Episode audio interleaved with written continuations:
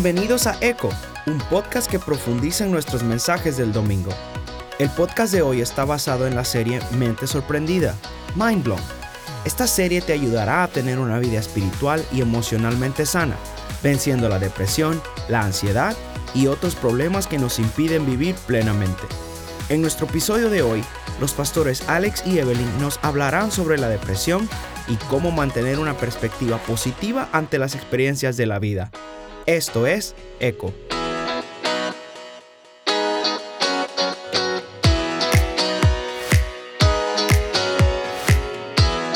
Yo soy Alex y aquí está Evelyn conmigo y hoy vamos a continuar esta conversación que iniciamos hace ya cuatro semanas sobre una serie que estamos haciendo en, en nuestra congregación que se llama Mente Sorprendida, Mind Blown.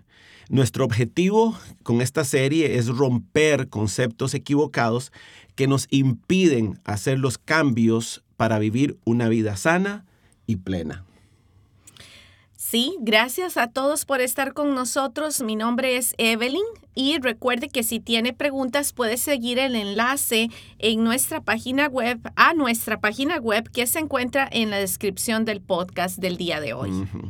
Evelyn, eh, compartiste el domingo algo que fue muy, muy curioso, eh, muy interesante y hasta poquito divertido o chistoso, podríamos decir, el domingo en los, en los hechos sorprendentes sobre nuestro, sobre nuestro cerebro. Dijiste que nuestro cerebro, en nuestro cerebro y sistema nervioso central hay 100 millones. 100 mil. perdón, 100 mil millones de neuronas. 100 mil millones de neuronas. Cosa que, que tal vez no sabíamos el, el, número exacto, pero sí sabíamos que eran muchas en nuestro cerebro.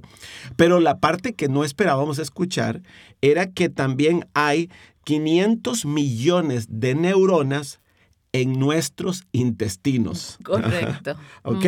Quiere decir que el cerebro está conectado a nuestro intestino.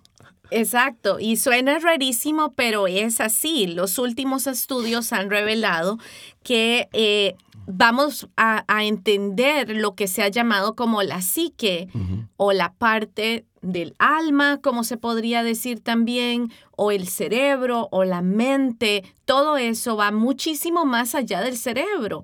Entonces las últimas investigaciones y los estudios que se han realizado confirman que la psique es algo mucho más grande y que incluye en realidad a todo el cuerpo de que no es un órgano único que tiene todas las ah, facultades de la mente, sino que nuestro cuerpo en sí reacciona a todo lo que, es, lo que somos. Es lo que en, en la Biblia se llama como el alma o podría llamarse la mente. La mente de hecho es algo más grande que el cerebro en sí, porque está conectado en todo nuestro ser. Y este dato de que las neuronas y los neurotransmisores del cerebro están también en nuestro sistema digestivo confirma que es muy importante cómo nos encontramos en nuestro estado general. O sea que una buena dieta, hacer ejercicio, todas esas cosas van a afectar cómo se encuentra nuestro estado de ánimo y viceversa. O sea, lo que comemos no solamente eh, contribuye a nuestro cerebro y nuestra forma de pensar, sino que contribuye a nuestro, intestino y nuestra forma de, pensar, ¿verdad? También. O sea, está todo conectado, todo está conectado. Precisamente de eso fue lo que hablaste especialmente el domingo, sobre cómo nuestra percepción de las experiencias difíciles es básicamente el elemento clave, cómo percibimos las, las experiencias eh, que enfrentamos que son difíciles. Pero hablamos eh, cuando nos preparábamos sobre, este, eh, sobre esta serie, de el asunto de la depresión, el concepto eh, de, de, que la depresión, el concepto popular, eh, reta de alguna manera la, narrativa tradicional con respecto a la depresión. O sea, en otras palabras, eh, tal y como lo vamos a explicar en unos minutos, eh, se ha hablado durante muchísimos años, y los investigadores han hablado del tema de depresión, pero hay un concepto que, es, es, más reciente que está desafiando precisamente ese concepto tradicional. Háblanos un poquito sobre eso. Hablamos entonces de diferentes niveles de la depresión y, la razón por la que estamos hablando de depresión es por su gran, su importante conexión con la ansiedad y hay muchísimas personas que están pasando por ansiedad y depresión. Digamos que son en este momento los dos trastornos mentales que se han categorizado como más importantes en la actualidad.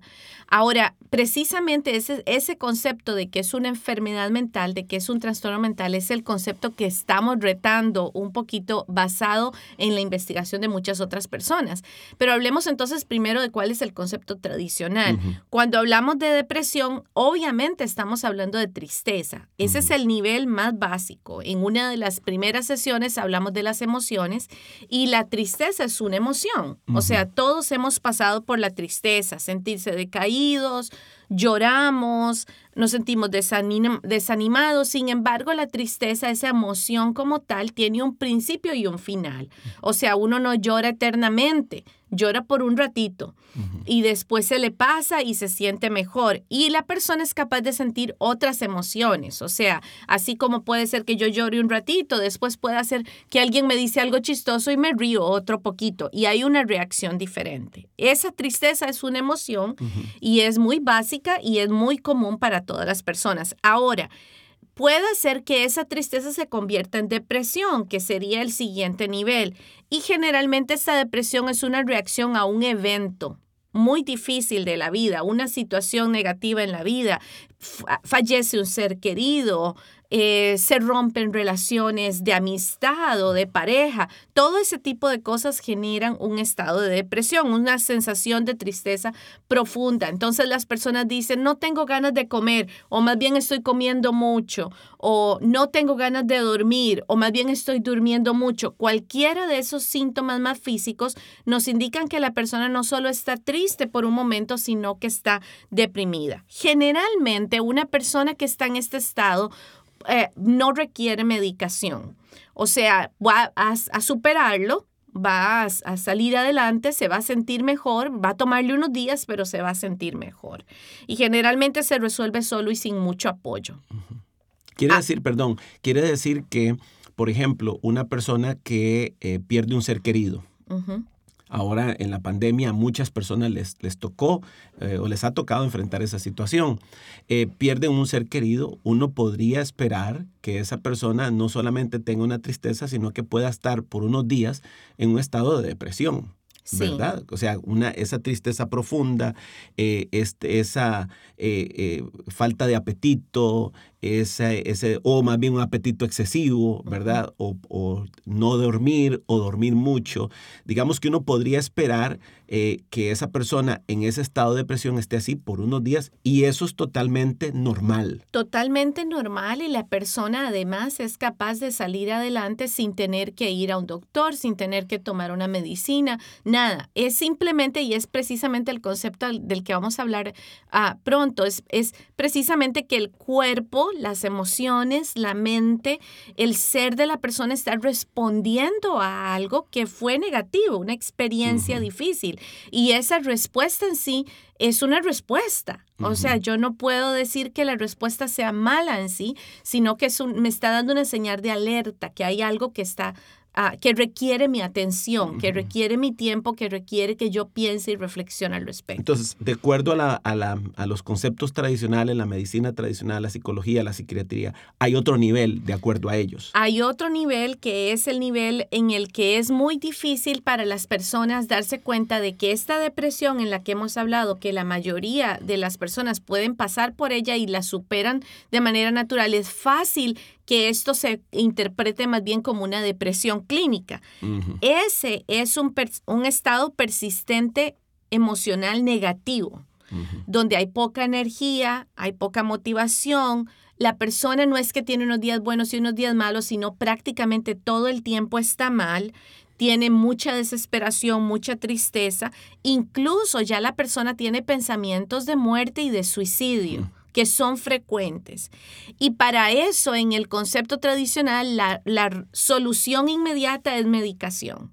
Entonces ahí es donde hablamos, por ejemplo, de que el cerebro tiene más bajo el neurotransmisor de la serotonina y conectándolo con lo que hablábamos antes del el cerebro y los intestinos y su conexión y cómo está todo el cuerpo funcionando, se ha incluso identificado que ese neurotransmisor se produce mejor en los intestinos Hmm. que lo que se produce en el cerebro. O sea que de repente lo que yo me alimente incluso me podría ayudar a mejorar en ese sentido.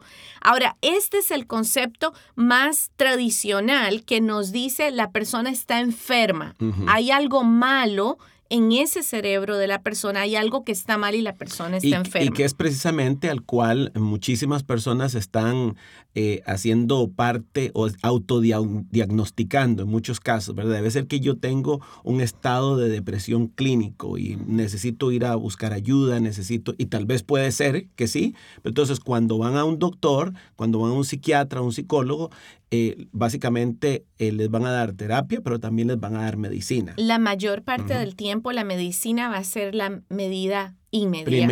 Primera. Ahora, la- hay otros conceptos. Entonces, la doctora Caroline Leaf, ah, ella es neuropsicóloga y ella afirma que la depresión no es una enfermedad mental, que la ansiedad no, no es una enfermedad mental, o sea, en el sentido de que no es que hay algo malo en mi cerebro, más bien mi cerebro está funcionando, mi mente está funcionando también, que me está dando una señal de que hay algo en mi alrededor que está mal y que tengo que hacer algo al respecto. O sea, la ansiedad o la depresión son una señal de aviso de que hay algo que yo tengo que resolver, que hay algo que tengo que, que solucionar. Y además la persona tiene la capacidad de desarrollarlo y de hacerlo, ¿verdad? O sea, el cerebro reacciona, claro que sí, hay un impacto en el cerebro a nivel de órgano, igual como hay un impacto en nuestros intestinos, por decir algo. O sea, cuando estamos nerviosos, de repente sentimos ese dolor de estómago y es natural, hay una reacción que es natural, pero no quiere decir que hay algo malo y por lo tanto hay que medicarlo Sino más bien que hay una señal de aviso de algo que yo tengo que ponerle atención, que tengo que procesar, porque esa experiencia negativa me está haciendo tóxica a mí, me está afectando internamente. Tal vez hagamos una pausa aquí para explicarle a, a nuestros oyentes lo siguiente. Eh, eh, una de las grandes motivaciones que tenemos al hacer eh, tú y yo este trabajo y, este, y compartir esta información con la gente es precisamente el hecho de que vivimos en una sociedad donde a- a- para todo hay que medicarse. Para todo hay que tomar medicinas, para todo hay que buscar un doctor. Y aunque somos conscientes y no queremos eh, jamás estar en contra de, de lo que la medicina eh, permite y lo, lo que le ayuda a las personas y lo que los doctores pueden hacer, el problema es que se ha vuelto como la primera opción. O se actúa bajo la filosofía de que algo está dañado en mi cerebro. Entonces, como tengo algo dañado en mi cerebro o en mi mente, entonces tengo que ir a tomar medicina porque, y, y entonces normalmente las personas van a decir, bueno, es que usted está en un estado clínico de depresión. Y eso, en vez de ayudarle a las personas, y es, y es la preocupación nuestra, en vez de ayudarle a las personas, las hunde más. Correcto. Porque, porque no solamente piensan, ok, estoy pasando por un tiempo de depresión, tengo que recuperarme, puedo alimentarme mejor, puedo empezar a pensar un poquito diferente y permitir que mi, propio, mi propia mente, eh, mis emociones vuelvan a recuperar su estado natural y seguir adelante. No, es, no me voy a poder recuperar, voy a necesitar medicina, ahora tengo depresión clínica, estoy peor. Entonces, como que la tendencia moderna es, es una vez que pongo la etiqueta, una vez que empiezo a tomar las medicinas, ya pienso que soy un, un enfermo mental que no tiene solución. Desafortunadamente, este modelo tradicional en el que nos hemos metido y ese énfasis en, en el asunto de que es una enfermedad nos ha discapacitado. O sea, la naturaleza del ser humano es capaz de salir adelante. O sea, el ser humano es resiliente por naturaleza. ¿Qué quiere decir resiliencia? Que yo soy capaz de salir adelante, de tener estrategias de afrontamiento, incluso puede ser que algunas de mis respuestas a diferentes cosas es la forma en la que yo logro tratar. O sea, hay personas, por ejemplo, que ante una situación difícil hacen chistes. y es una estrategia para enfrentar eso que están pasando en ese momento de una situación difícil.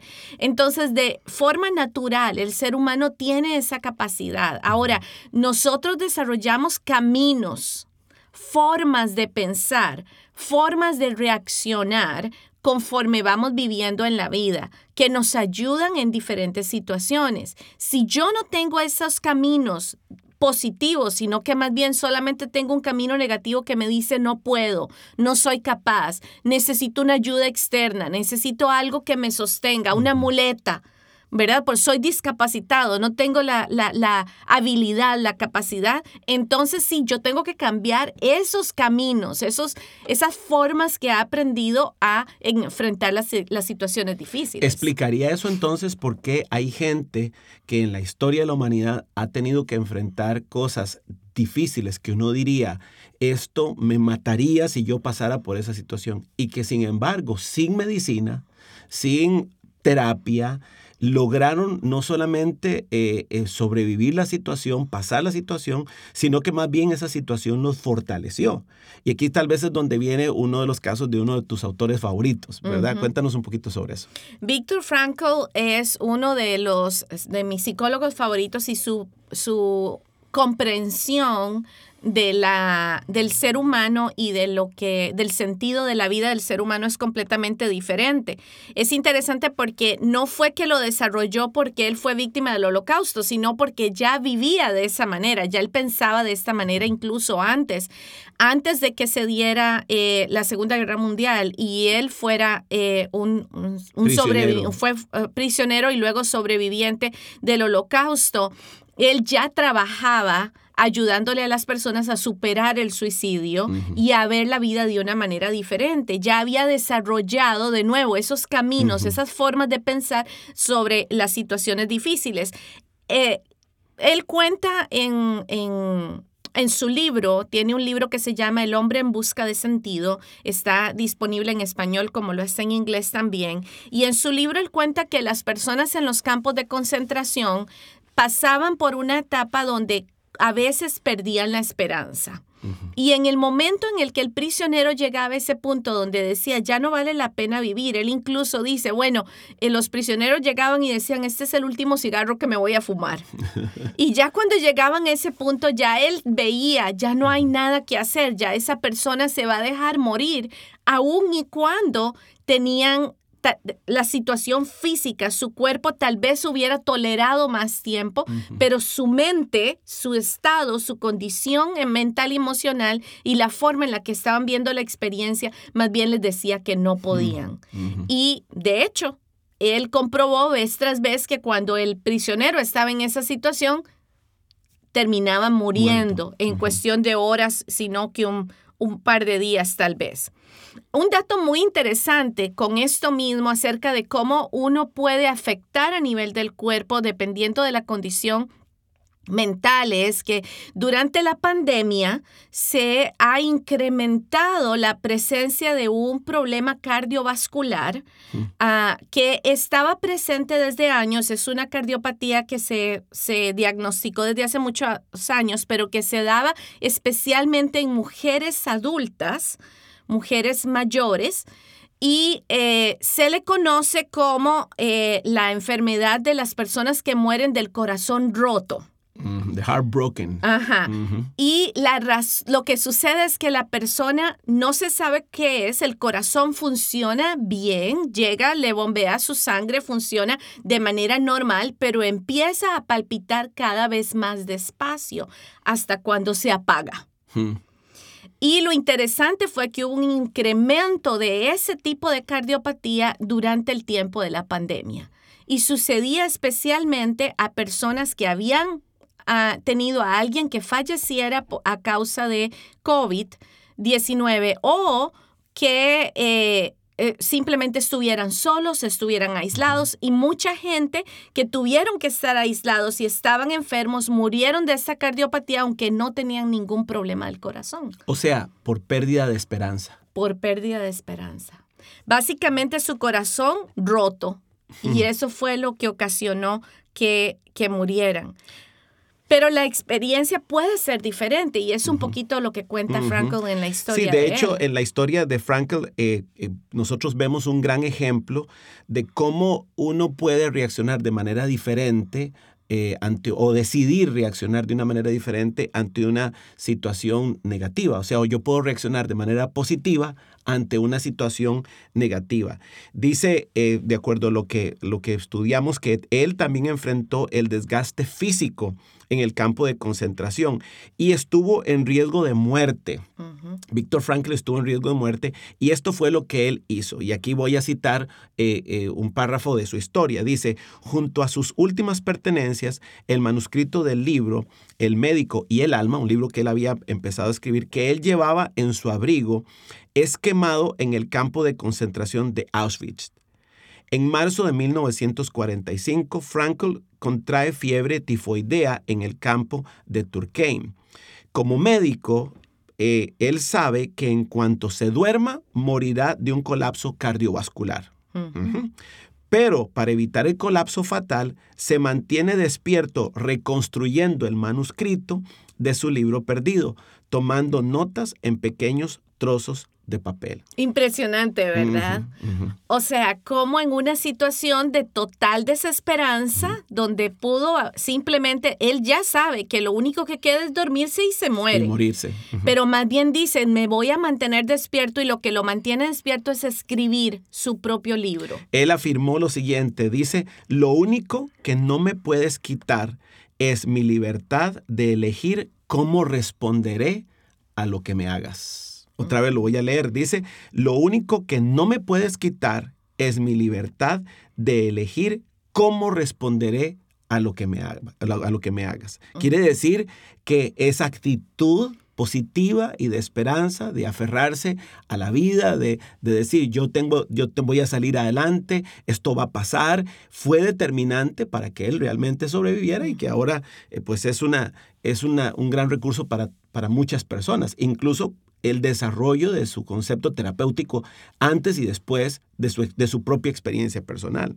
Ahora, aquí hay algo que queremos agregar en estos minutos que nos quedan y es lo que dice la Biblia. Hay un pasaje de la Biblia en 2 Corintios 4, de 7 al 8, al 18, que creo que es importante que nosotros eh, eh, eh, escuchemos y que meditemos en él porque nos define un patrón que nosotros podríamos utilizar para, para precisamente programar nuestra mente para que cuando venga algo difícil, sí, vamos a experimentar tristeza, posiblemente depresión, pero lograr superarlo y salir adelante sin necesidad de medicamentos, sin necesidad de tantas cosas que, que son la primera opción de la gente ahora. Dice, dice la palabra de, de la siguiente manera, pero tenemos este tesoro en vasos de barro para que la excelencia del poder sea de Dios y no de nosotros. O sea, somos seres frágiles.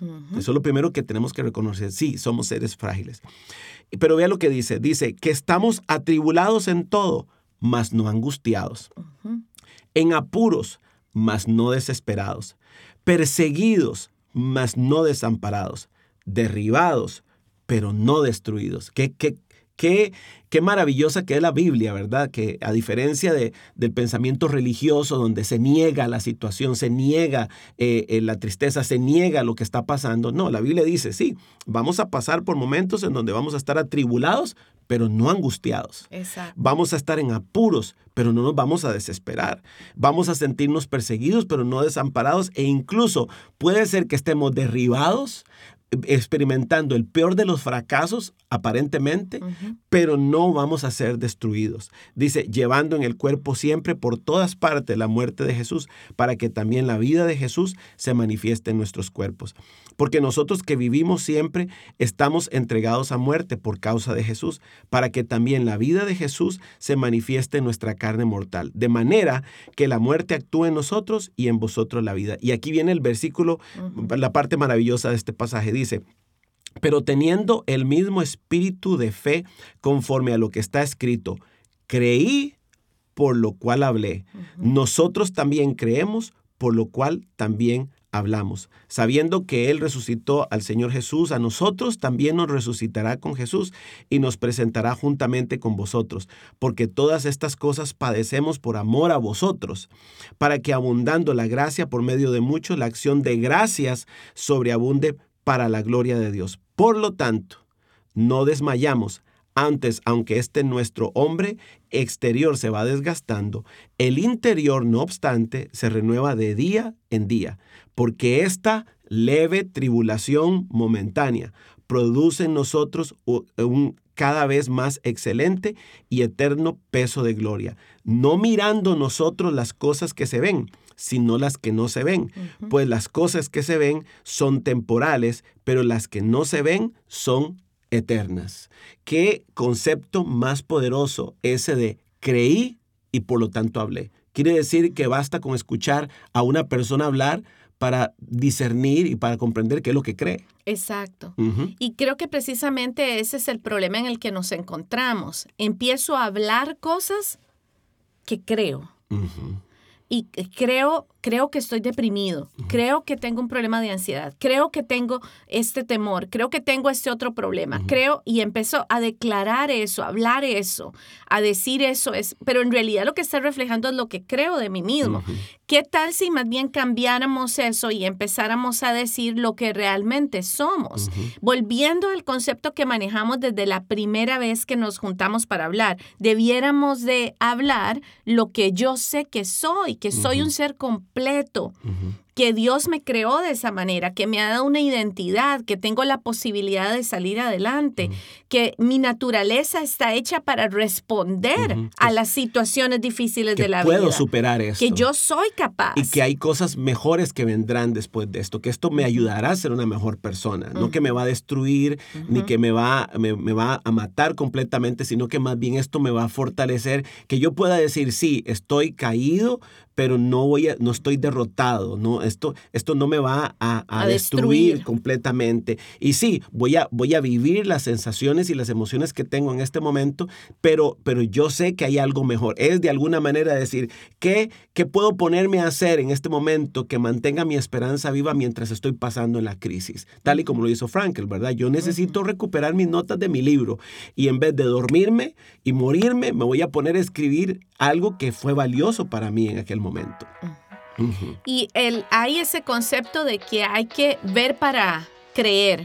Este es el concepto completamente diferente que la Biblia nos enseña, porque más bien está no en lo yo me centro en ver no en ver las cosas que son temporales, sino aquellas que no se ven, las que son eternas pero que son las que realmente me dan la fuerza espiritual, emocional y física para salir adelante en las cosas. Así es que hay que atreverse a ver, a ver lo que no se ve, ahorita lo que está pasando, por más difícil que sea, va a pasar.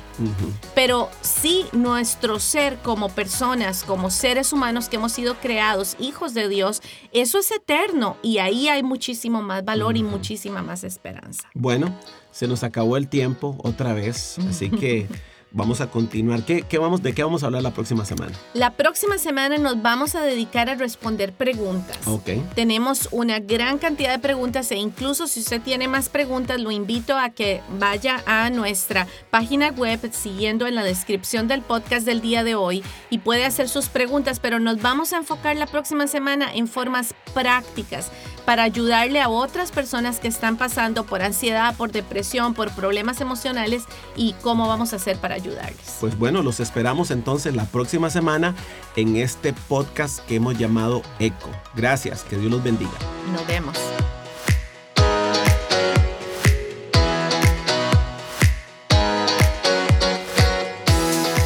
Gracias por haber escuchado el Eco de hoy.